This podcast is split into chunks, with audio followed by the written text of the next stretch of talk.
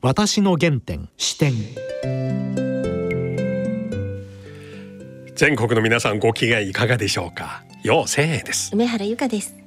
今回のゲストはジャーナリストの角谷光一さんです。角谷さんは連日地上波テレビでお出てますね。はいね。見ない日はないぐらいですね。選挙になるとねはい。本当に角谷さんの分析票読み、あるいは最後決選投票どうなるかっていう話結構面白く鋭く語ってらっしゃいますが独自の取材ルートで。まあここラジオなのでテレビよりちょっと尺長いので、もうテレビで聞けない話をちょっとリラックスした 角谷さん。はい。で、また違う顔でえ。はい。お話伺いたいと思います、はい。それでは私の原点視点進めてまいります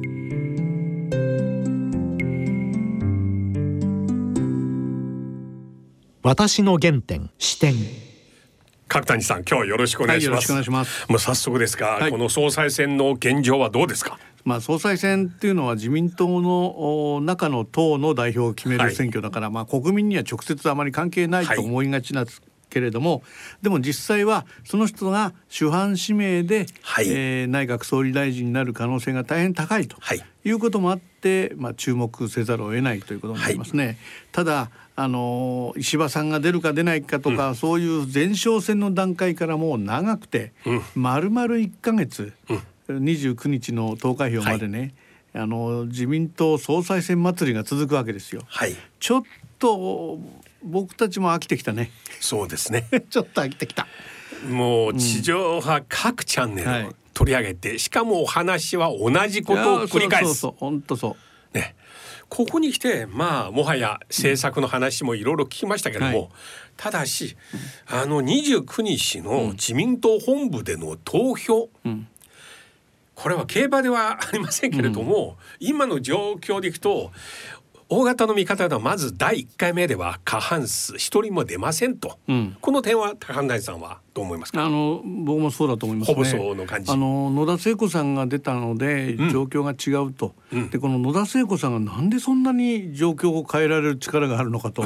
20人あやっと集まった、今まではい。20人も集まらなくはい。て出られなかったのにと、そうですねここでねあのああそこに遡るのかと皆さん思い出してください。小泉内閣の郵政民営化の時にはい。郵政民営化反対の人たちは公認しないと。そうですね。言って歴代の郵政大臣、はい。まあ今の総務大臣ですけど当時は郵政大臣と言いました、郵政大臣はみんなあの反発して、で公認されなかった。はい。郵政大臣経験者の野田聖子さんもはい党を追われたんです造反しました。ね造反しました、ん。でその時に造反して郵便局を守れと言った人たちのことをはい。いまだにはい。郵政は民営化されてもはい。特定郵便局長会とか、はい。特定郵便局の婦人の会とか、はい。まあさまざまな郵便局関係の人たちは、うん。その時の恩を忘れないっていう人たちがいっぱいいるんですよ。なるほど。ですから組織は郵政民営化反対した人たちまたは当時自民党にいたけど追われて野党に行った人たち。おこういう人も含めてはい。今でも応援し続けてるんですよ。それは党員党友票に反映されます。反映される。なるほど。ですから自民党員だけれども、この中で郵政民営化反対して、えー一回党を追われたのは野田さんだけ。は野田さんには郵便局票があ、うん、ごっそりいくだろうと言われてるんですよ。なるほど。でこの票があると、まあ、全体的に自民党の票っていうのはね今、はいその自民党員世論調査っていう怪しげな調査がですね 新聞に出るんですね。はいでも自民党員の票あの名簿は一体新聞社は持ってるんですかとねえ、ちょっとおかしいでしょ？100万人と言われてますけどね。ね、で100万人だけどたまたま電話したら自民党員だったなんてことありますかね？そう考えるとね、うん。普段のメディアの世論調査でも大体電話でやる場合にはうん。1,000サンプルぐらいなんですよ。はい。1,000サンプルでやってるはい。世論調査はい。でやってるのに、はい。じゃあ1,000人を自民党員を1,000人探すってどのくらいの大変なことかっていうと僕はちょっと今ねメディアに出てる党員の世論調査の数字っていうのはちょっとね本当かなと。わかりますね。でねいわゆる今のゆ郵便局としてはい。自民党に加盟してる加入してる人、党員になってる人、はい。この人たちは職域とかあの、はい。組織団体で入党してる人たちなんですよ。でこれは大体全体の100万人のうちの4割と言われてます。でもうそのお一部はその自分の地元の先生に言われて入った人たち、うんですねですから別にどこに行ってくれと先生に頼まれても断るような人たちもいるかもしれない。はい。で一方でいわゆる普通の党員の人たち、あの石破さんが出馬をするのをどうしても最後まで踏み切れなかったのはこの党員票が人気があるからといって石破さんに来るとは思えなかったってことそうですね。ここがポイントなんですね。なるほど。それからこの組織団体の票っていうのは、うん基本的には改革派ではないんですよ。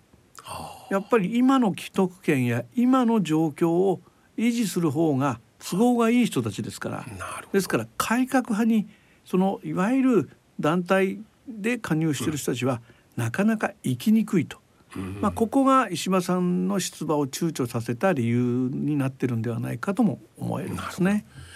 この中で今、はい。大方の見方ではまあ決選投票になりますと、うん。はい。河野さんと岸田さんの一騎打ちになります。うん。この点に関しては？まあ。大筋でそうだろうと思います。でそうすると今度第三のグループの高市さんのところはもう台風の目になります。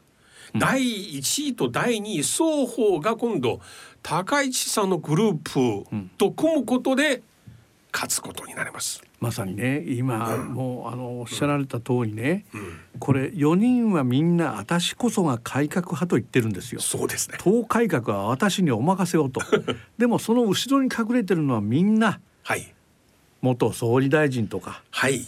幹事長とか、はい。えーまあ長老とかベテランとか、はい。まあ、いわゆる この4人の候補者が言う、はいこの人たちを排除しなきゃならんっていう人たちが 後ろではい背後にはたっぷりあの鎮座されてて、はいで例えばね推薦人に20人ってそれぞれになってますね。そうですね。その推薦人も最終的にはその人に入れられるかどうか、今ものすごいひっぺがしが始まってるんですよ。ですよね。でねこれ皆さんニュースでも出てこないけれども、ええここから自民党の残り1週間が真骨頂はい公職選挙法と関係ないという理屈で ここからはポストの空手方とうんまあバンバンお金も飛び交うと言われるんですね。あの日課サントリーって言葉が昔からあるのは、はいこの総裁選でよく使われる言葉で日課っていうのは2つの陣営からお金をもらった人を日課って言うんですよ。で3つの陣営からもらうようなつわものをサントリーって言うんですよ。はいで全部の陣営からもらうのをオールドパーって全部もらってるってこと こんな風なことも昔は言われたんですね。で今は派閥単位ではなくて、はい。まさに3回生以下の90人は、私たちは派閥の言う通りにはしませんとはい。言ってどの派閥も、まあ、岸田派以外はほぼ自主投票になったということもあると、うん。3回生たちははい。自分たちの次の当選の方が心配なんですよ。そう。ですね。そうするとねやっぱりその東風維新の会が格好のいいこと言ってるけど、うん。この人たちも次の選挙で誰が応援に来てくれるか俺と通称とポスター取るのは誰の顔いいかと。こう考えて値踏みしてるだけで、うん。あの親分が言う通りに入れろっていうことじゃなくて親分に言われないで俺の選挙のために誰が得かっていうことを考えてるから動機はそんなに立派なもんじゃなくて不純なんですよ。そういうことありますか？例えばあちらから金ももらって別れました。うん。み向こうからも金もらした。はい分かりました。だけど投票するときに自分の状況を考えて、うん。顔を考える。っていうことありますか？その時にね「よくんよくんええ。君そろそろ大臣になりたいんだろ?うん。とかね。ええ「君君君そろそろ党でええ。幹部になってええもっといい仕事をしたらどうだい?」とか、ん。まあ空手方がバンバン、うん。あっちの候補かも言われるしあっちの候補副かも。大臣ぐらいはもうね、すぐ。ところが3回生以降はね、はい。悪いけど副大臣とか政務官なんか今もらっても、うん。それで落選したら格好悪いからはい。そんなポスターいらないんですよと、はい。まあ、お金はあって邪魔にならないけど私は今札が欲しい票が欲しい、うん。だからそんなポストには引っかからないのが3回生以下。はい。それでそれより上の人たち、この先の自分の自民党の議員としての方向が決まりかねないから、はい。やっぱりどこかでポストが欲しいと、まあはい。こういうことになるんですけどただ直後に選挙ですからね。そうですよ。ですからそれが本当に有利かどうか、もっと言うとその時あまりいい結果が出なければ、1ヶ月も持たないで内閣は終わっちゃうかもしれないんだ1から。ヶ月の副大臣かもしれません、ね、ですからそういう意味では閣僚の空手方なんか乱発されてもわからないけれども、最後の最後はやっぱり義理と人情と付き合いと血縁といろんなものが出てきて、いろんな人がいろんなまあとにかくメールと電話が今バンバンですよ。だから最終的には、はい。あのー野田さんの票と高市さんの票がその後本当に岸田さんに流れるのかはい。それともいやいやいやそんな簡単じゃないよとうん。河野太郎で言った方がうん。ちょっと次の選挙はいろいろ有利と。有利だろうっていうふうに考えてまあともかくばバレない、まあ、実はバレるんだけど、バレないから河野太郎に書いちゃおうかとかまあいろいろみんなねで表で言ってるのに実は違う人書いてるとかそんなことは起こるバレませんがねあバレますね。そうですか？あれは、だって見えませんよあの蓋。どうやってバレあのねええ。例えばもう12年前の総裁選になりますけど、ええ。その時にはあの字を書く時に最後に安倍晋三の三っていう字がこうなったからあ動きで。これは安倍さんに入れたなとかそういうのが分かったりとかね。誰が見てるんですか？チェックしてる人がいるんですよ。あカメラで？そうそうそう。いろんな手がある。あの名前を書くとこまで見えないけど手の動きで見てる人とかね。それからあの直前にみんなで集まって「よし岸田陣営はここでカツカレーを食べるぞ!」ってやるわけですよ。でなんでカレー食うかっていうと何枚のお皿が使われたかってことを調べるわけ。なるほど。最後の最後にはうちの陣営でカレーを食ったか、それとも他の陣営でカツカレー食ったかそれが分かる場合がある。ところが前回は食い逃げした人が何人かいたんですね。なるほど。いうこともあって。さんこういうことをしませんか、はい。例えば、うん。まあ1回目の投票は一応拘束しませんよと、はい。はい。今、うん。建前上そうなってますよね、いろいろ電話あるとはいえ、うん。うん。だけど決選投票になることをん。事前に想定した上で、今度派閥と派閥、はいグループレベルのん。交渉、うん。つまり2回目になったら、ううんちのグループは全部そっちに行く。その代わりに、そういうことはしますよね。つまりあの麻生さんが会派閥の会合で、ええ。まさにこれは権力闘争だと。それで負けると何が起こるかと。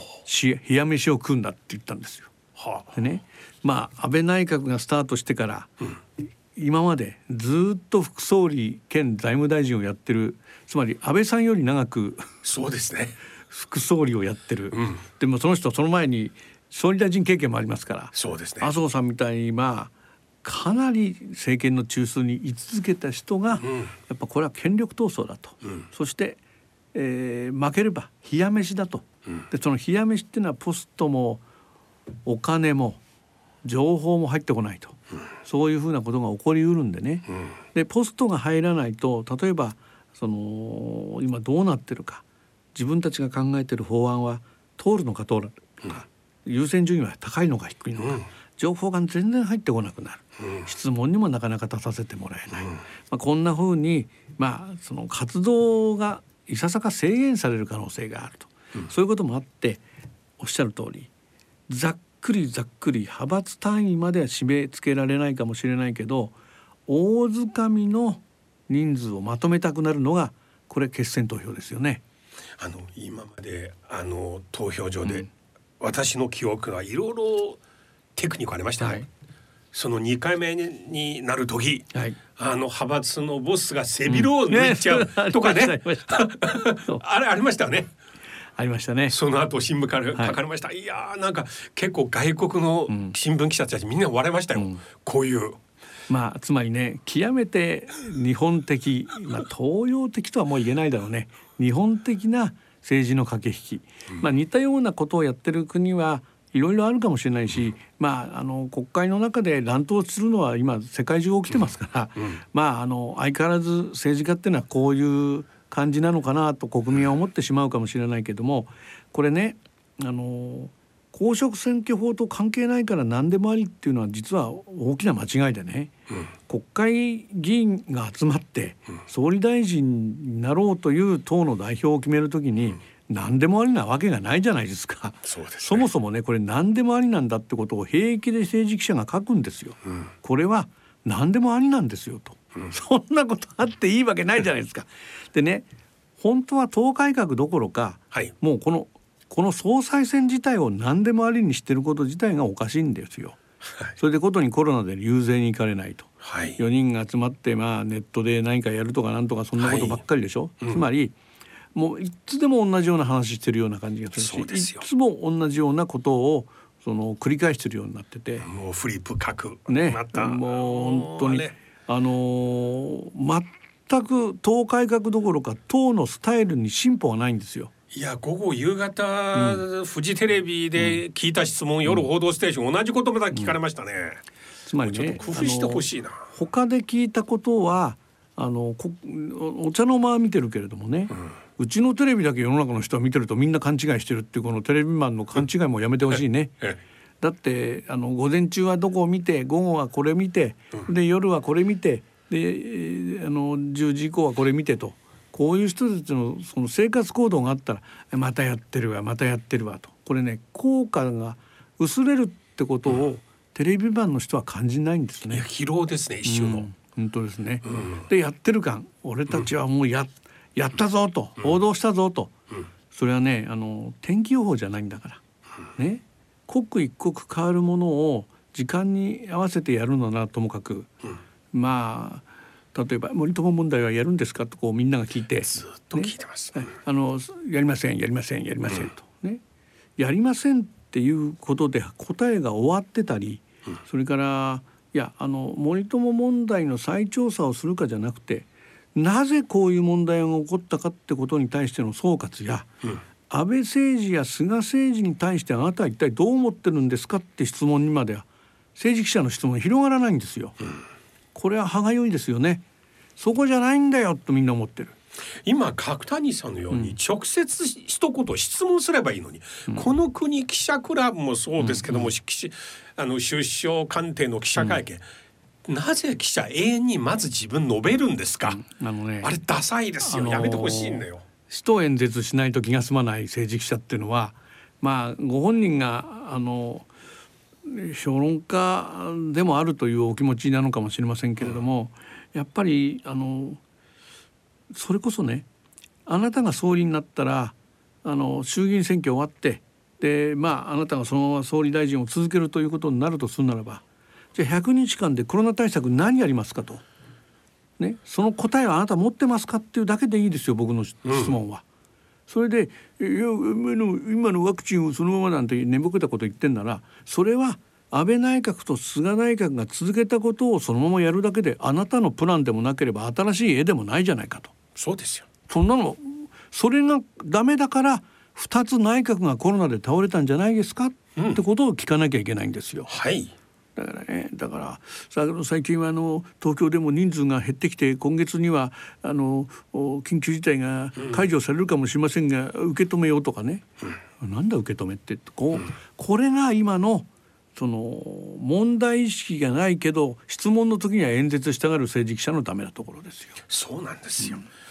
あとねこの4人が現在テレビで見た限り、うん。例えば安全保障とか外交についてかなり違いが出てきましたね、はい。例えば河野太郎を野田聖子さんと高市早苗さん、うん。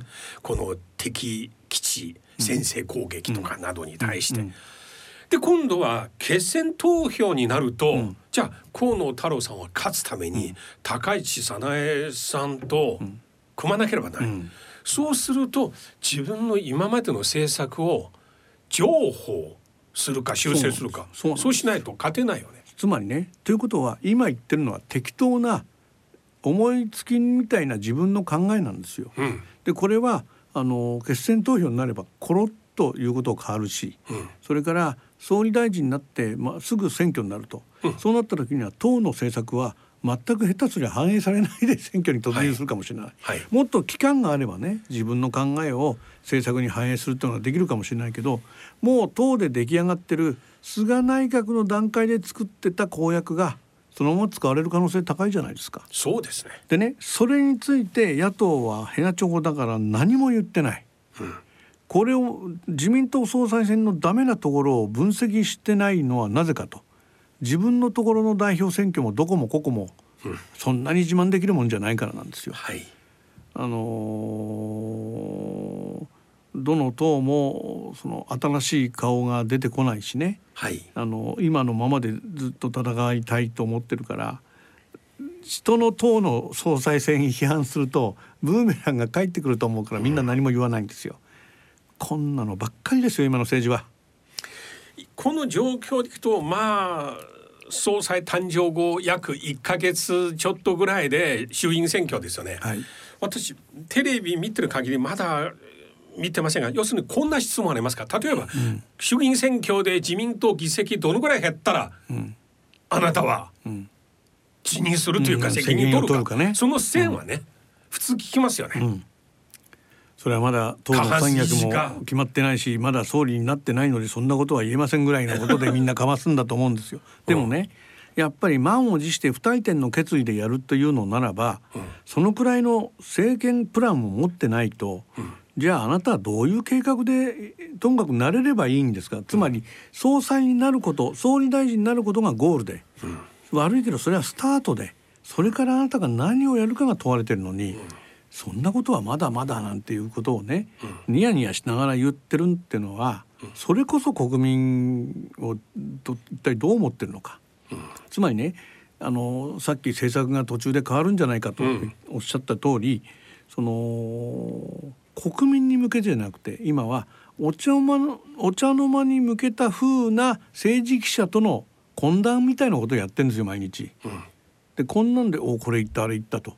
で4人の違いはこうだと言ったってこの違いは最後は同じ党ですからとか言って同じになってくんですよ。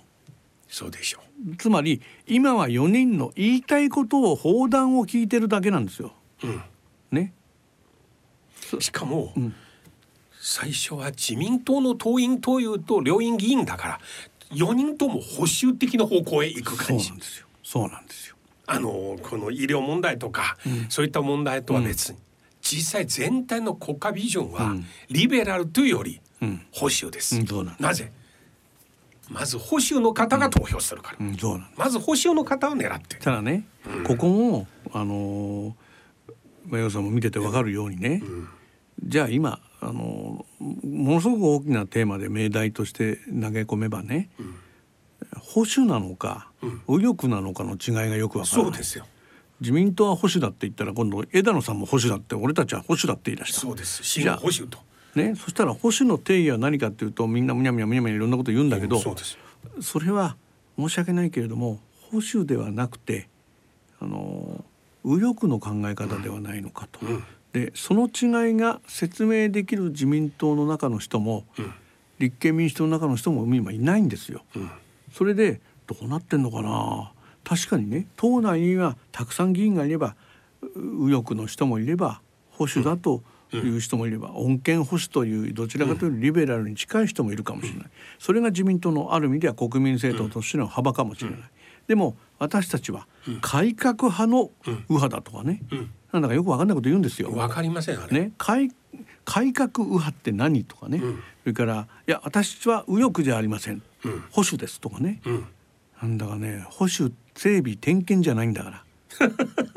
ちょっと字が違うぞっていうふうに思いたくなるぐらいね。いやだから結局話聞いてて、うん。彼ら自身の実証で分かりませんので、単なるあこれはアメリカのティーパーティーと似てるねと、うんうんうんうん。あこれはトランプ、んうん。支持者。あるいはトランプグループと、ん。あるいはヨーロッパの一部のグループとん。似てるなと、という感じで特徴見出しますね。あのねアメリカの選挙の場合にはどうしてもうん。背景に、えー宗教があったりねそれから、まああのリバタリアンのようなね、うん。もうそのあのとにかく自由と、それからその経済的には保守だったりするんですね、あのお金儲けだとか株だとかっていうのは極めて積極的だったけれども、それ以外はもうとにかくその自由でいたいというリバタリアンという人たちがいます。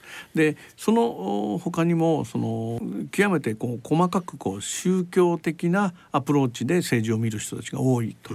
でヨーロッパも間もなくドイツで総選挙が行われますけれども、はい、今社民党の評価が高いんですね。はい、でメルケルさんは引退しますけれども、うん、メルケルさんのあのはあの連立を今組んでるんだけれども、うん、どうも社民党今の財務大臣があの社民党の党首なんだけれども、うん、おちょっと強くなりそうなんですね。うん、でそういうふうになってくるけれども北欧の5国は全部その、お左派政権が、ついこの間ノルウェーで選挙が終わって、はい、北欧5国は全部左派政権になりましたね。うん、これは石油の依存に対するあの舵を早く切ったところがみんな政権取り始めた。そう考えるとね日本はあの原発もまあまあまあまあみたいなことを言ってるしね。そのまあその全体の潮流から言うと全体的にそのちょっと遅れてるというか2週遅れの中でね。国際社会の中であうちガラパゴスですからあのうちはちょっと島なんで皆さん気にしないでくださいとこう思ってるかもしれないけれどもやっぱり国際社会の中の日本の地位ってことにものすごくその神経を尖らせる日本人から見ればね日本だけこういう感じでいいんですかっていうのはちょっと違うんじゃないだろうかと。今日9月23日になります、うん、まあ日本国内で内向きのテレビ報道などあるいは4人のね、うん、このトーク見ると安全保障に関しても米中対決を前提に置いた政策展開ですよ。うんうんうん、これはねあえて言いますが同時に米中の動き見た方がいいよ。近いうちに、俺私はあえてなんか予言するではなく、でもね相当動き出します。菅政権はね、ね、日米日中日韓、一切手をつけなかった。ね。でまあ総理はアメリカにその逆に中国包囲網を目的とした あの会合があって、えー、オーストラリアとイギリスとねやる会合で行きますよ。だけどコロナに専念するって言ったのにそれは呼ばれてホイホイ行くわけですよ。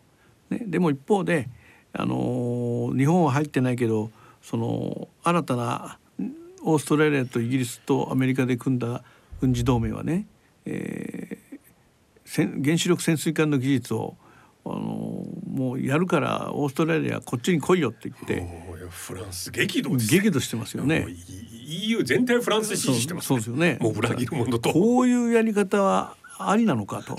これはバイデン政権もトランプとどこが違うのかと、まあ、こういう話になってますよね。はい、でね一方でその日本はそんな話はどこ吹く風ですよ。国連総会で今タリバンを入れるか入れないかがもう大きなテーマになってるわけでしょ。日本じゃ河野さんが何言ったか岸田さんが何言ったか高市さんが何て言ってるかそんなことばっかり野田さんはどうしたいかこれしかやってないでしょ。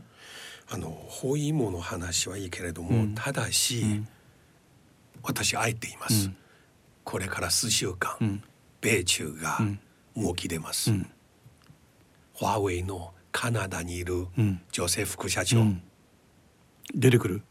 もうすでに水面下で2週間目です、うん、米中の交渉、日本で報道されてない。なるほど。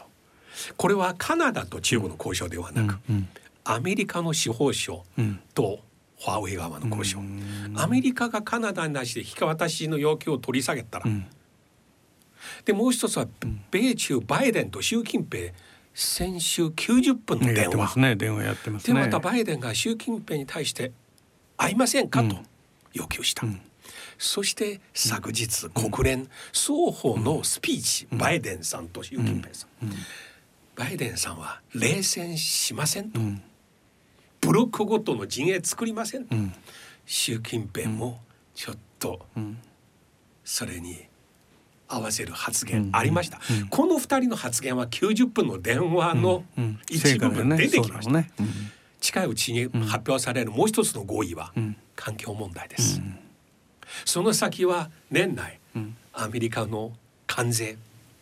うん。このそしてエペックあります、うん。これを視野に入れて考えると今早々とうん。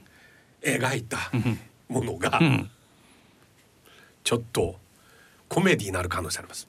じゃあ楊さんは逆に日本はその時に、まあ、何をすべきだかだけじゃなくてこの4人で誰だと乗り切れると思いますか、今ね、ん。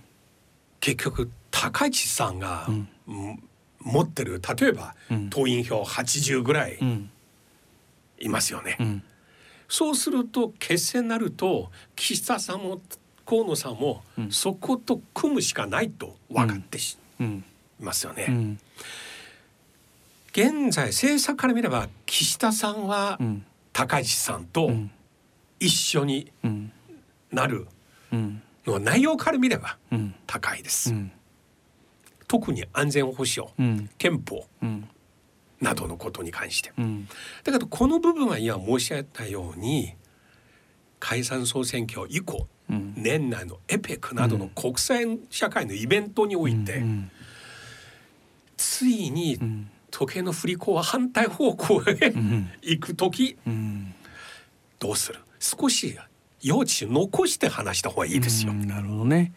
TPP の話もあります。TPP の話もね。あ TPP の話はまさに90分の結果だろうね。もうこれもね。ここはうん。かなり変わるんですよね。すでにいろいろ出てます。うんこの2、3日日本でこの中国の恒大の報道はすごいですね。もう間もなく発散、うんうん。もう再びうん。リーマンレベル、うんうん。これ中国経済分かってない話です、あえて言いますと。まあつまりさううまくいってる人たちが悔しいからちょっと大きくやりたいんでしゃあないかなや日本本質的な問題は日本のバブブルの経験を参考になりません。うん。というのは土地そもそも国のものです。うん。うん。国がめちゃくちゃ高い値段で恒大に売ったんです。そこで恒大はん。3分の13分の2払って残り払えなくなったら国が回収してん。そんな損しないです。なるほど。もう一回売り出す。ああなるほど。でこれは政府が建前はて助けませんが、まあ各大手民間デベロッパーに買ってもらう、ああなるほどね。つまりそこを分散するだけだからね。かつて日本航空もやったよううに、んだけど中国の場合は貸したのも国。うん。土地も国、うんなるほどね。そうだよね。それはその通りだな。だから、昨日その恒大の社長うん。すで、にかなり強い口調のメールを20万人の社員一斉送信しましたよ。ここはね、うん。ちょっとデリケートで騒ぎすぎ、うんね。これメディアのレベル問われる時ですよ。でも一方こういうメディアメディアばっかり見るうん。首相になろうとするものも、ちゃんと同時に外伝見ないとダメですね。うん本当だね。4人の僕外伝読む力、うん。そこは河野さんと岸田さんはちょっと一枚上でしょうね。まあ一応外務大臣経験者ですからね二人ともね、でも日本の外務大臣って、その官邸のまあ水先案内みみたいな仕事だからね、官邸外交を支えるだけだからね、その官邸が嫌だって言ったらやらないし河野さんなんか飛行機買ってくれって言ったけどダメだって言われましたからね。ここに来てコロナ明らかにだんだん収束に向かってます、そうするとすぐですねダイナミックに国を解放して、ん。景気回復、観光回復、そして国と国の政治の会談、水面下の会話とさまざまこの前で、自国の経済を推進させたものをやらなくちゃいけない。うん、そうだけどそうすると国と国の政治関係非常に大事です。そのためのね日本の基盤は本当に整ってますかね？まあワクチン3本目とかね、え国産治療薬とか、ん。そういう国産という2文字になるとなんか愛国主義を感じる。まあそうなんだよね。それから あのーまあ景気回復のために GoTo をっていうふうな話を岸田さんがすればもうあっという間に運輸株が動くっていうね、なんかこう固唾を飲むマーケットっていうのもちょっと小さいよねこの国のマーケットが。ちょっとその目先に飛びつくっていうレベルではねもうちょっと中長期的な展望を持たなきゃ経済も持たなくなりませんかね。この4人のうち誰がはっきりと実際我が国すでに経済のレベルが大変遅れてます、うん。豊かではない。先進ではない。貧貧困国だって貧ことテクノロジーも遅れてます、うん。追い越されている、つまり日本すごいなんて言ってるようなね、うん。その総裁選はやらないでほしいんですよ。日本は今大変なレベルにまで落ち込んでて GDP GDP が3位だって今じ言ってますけど個人所得はうん。きゅ97年以降上がってないんだから。そうです。97年がピークですよこの国は。あと世界の主要商品の市場占有率うん。とかね、あれ新規東京登録件数。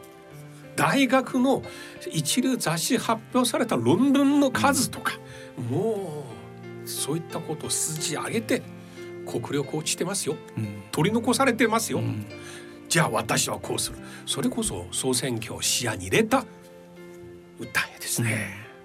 つまりまあまああの悲しいからねこの4人にはそのビジョンはないんじゃないかというふうにちょっと心配しますけどね。また近いうちに、はい今度その結果出た後に、はい、ぜひお願いします。呼んでください。総選挙の状況をまた分はい析していただきたいんです。はい、今日どうもありがとうございました。私の原点視点。いやー角谷さんテレビと違うトークになりましたね。面白かった。うん、裏の裏、面白いと言ってはいけないんですけれども、はい。これはね一国の収支を選ぶことですけれどもただし角谷さんおっしゃるように自民党総裁選ではあの党内の一種の文化テクニックというか裏の事情がずっとあってこういう目線必要ですね。つまりいろいろ電話多分今頃受けてますよね。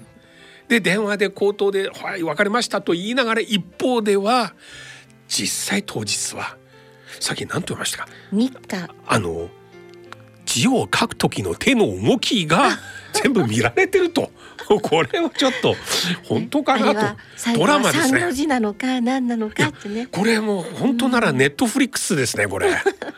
あの日課サントリーオールドパンの話も面白かったですね。誰が見てるんですか？ねうんはい、またこの衆議院選挙近づきましたらはい再び角谷さんに聞きたいと思います。はい。それではそろそろお時間です。お相手はよう千円と梅原由香でした。